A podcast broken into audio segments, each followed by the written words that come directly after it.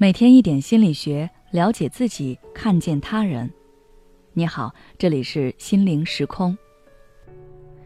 今天想跟大家分享的是，为了不被他人打扰，你都撒过哪些谎？随着时代的发展，人们的沟通方式也随着网络的普及而发生改变。我们和身边人的联系越来越紧密，似乎从我们把自己的社交账号交出去的那一刻，对方就可以二十四小时联系到我们。然而，每个人都需要独处的空间。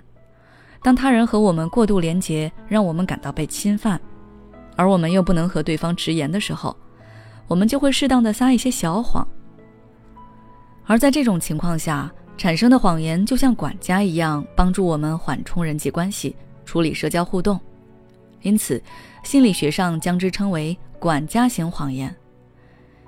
比如说，你在下班时间看到工作上的消息。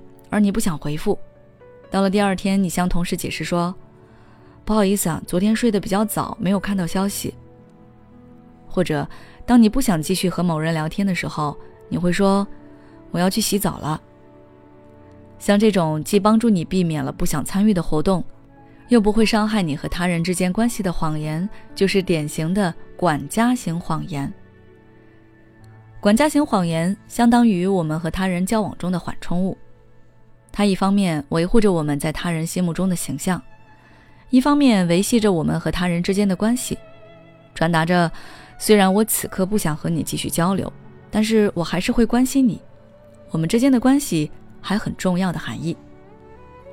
然而，当我们频繁的使用管家型谎言的时候，我们的心理状态也会慢慢的发生变化，我们会不由自主的将自己的心理状态投射到他人身上。认为对方也是和我们一样的。比如说，当你和朋友约定在十点见面，已经九点半了，你还没有起床，但是你对朋友说你已经在路上了，而朋友回复说他也在路上了。此时，你就会自然而然地认为对方和你一样还没有起床，然后你就会不紧不慢地起床准备。等你慢悠悠地出门时，朋友已经在约定地点等了你很久。为了消减对方对你的不满，你只好再利用管家型谎言来糊弄对方。而此时的管家型谎言已经不能再缓冲你和朋友之间的关系了，反而会伤害到你们之间的感情，让对方感觉到不被尊重。长此以往，你在朋友眼中的信誉就会越来越低。所以，我们在运用管家型谎言的时候，一定要注意使用频率。不要太过频繁，一次两次，对方还会对我们表示信任和理解。但是情况多了，别人也就意识到了我们对他们的敷衍。虽然在当下的生活中，管家型谎言的运用是有必要的，但是我们要知道，一个谎言的出现是需要很多谎言去弥补的。当一个人习惯了说谎，那不仅别人不敢信任他和他交往，他本身。也会变得难以分清真实和虚假，无法相信他人。而我们运用管家型谎言的初衷，就是为了缓冲我们的人际关系。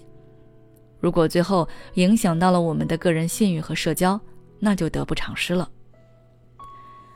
无论是什么样的人际关系，只要我们想长期维持，都是需要付出心思、真诚对待他人的。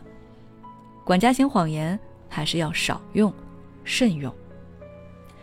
好了，今天的内容就到这里。